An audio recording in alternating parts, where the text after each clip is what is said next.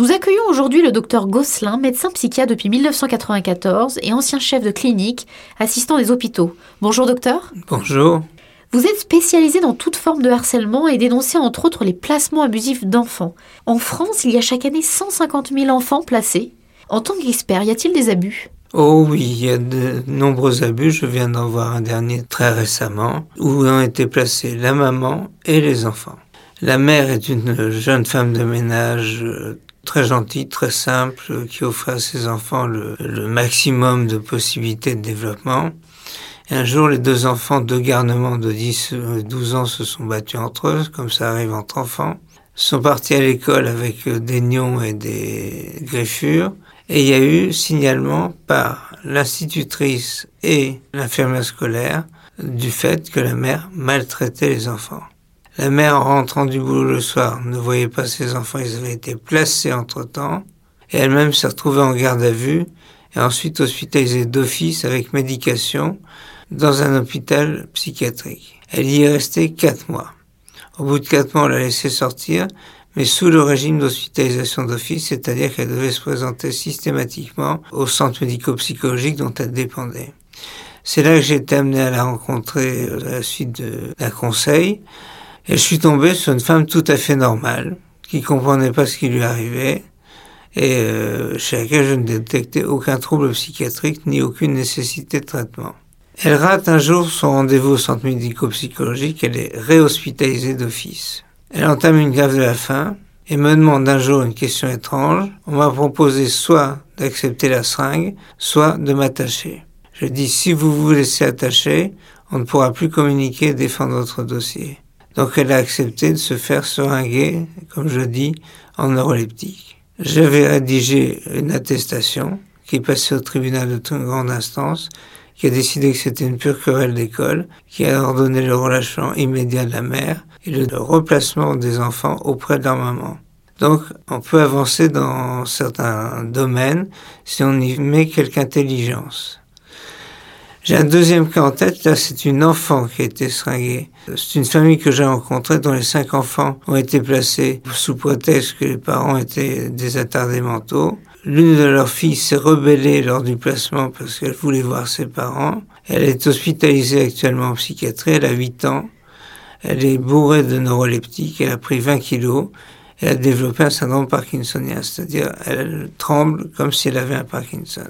Dans ce contexte-là, on attend les, les, réponses puisque la Cour de cassation devait donner sa réponse il y a une semaine. J'espère qu'elle s'en sortira au mieux parce que j'avais bien indiqué qu'il fallait arrêter les neuroleptiques à tout prix parce qu'elle va développer sinon un syndrome parkinsonien définitif à vie et dont elle ne pourra plus se débarrasser avec tous les handicaps que ça suppose.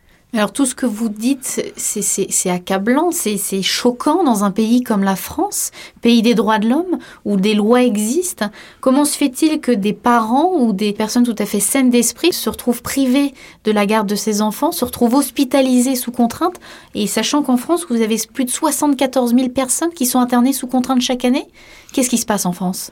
Ce qui se passe en France, c'est que dès que quelqu'un est différent ou dérange, on catalogue vite en épisodes psychiatriques plutôt qu'en problèmes sociaux. Parce qu'il y a maintenant ce qu'on appelle les risques psychosociaux. Et la solution de facilité, c'est d'interner, d'user de médicaments, et puis un beau jour de laisser sortir la personne sous mission d'être surveillée. Il ne faut pas oublier qu'il y a un rôle majeur de l'industrie pharmaceutique derrière. C'est-à-dire qu'il y a un exemple très frappant. Le trouble bipolaire, qu'on appelait autrefois la psychose maniaco-dépressive, quand j'ai commencé mes études, était estimé à 1% de la population.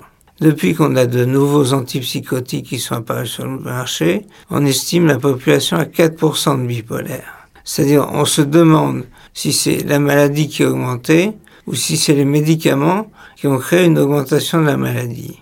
Donc là, ce que vous dénoncez, c'est l'invention de maladies pour euh, justifier les prescriptions de médicaments. Pas l'invention de maladies, hein. là je réfute. C'est simplement dire qu'on a, mal détecté jusqu'ici et qu'il y en a plus que ce qu'on pensait. Et en fait, ça, ça bénéficie à l'industrie pharmaceutique. Si je me souviens bien, Servan Schreiber avait dit que pour les dépressions, c'était le même phénomène. On avait augmenté le taux de prescription d'antidépresseurs parce que maintenant, il suffit de pleurer pour être dépressif. Donc on, augmente euh, les critères diagnostiques. Euh, voilà. voilà pour d'accord.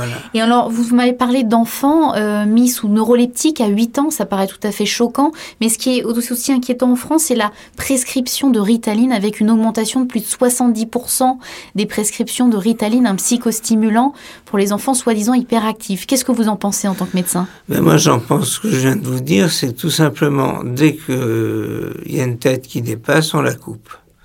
Donc là, dès qu'un enfant est agité pour des raisons diverses, perte d'un proche, parents qui s'entendent pas, un peu asocial, euh, un peu nerveux de nature, eh ben on va le mettre sur Ritaline. C'est plus facile que d'essayer de faire par exemple une thérapie familiale pour essayer de comprendre ce qui se passe et ne pas mettre de médicaments en route. C'est plus rapide. Il y a une question de, de vouloir arriver à des solutions rapides plutôt que de patienter et d'y aller par petites touches pour rétablir la, situation des patients.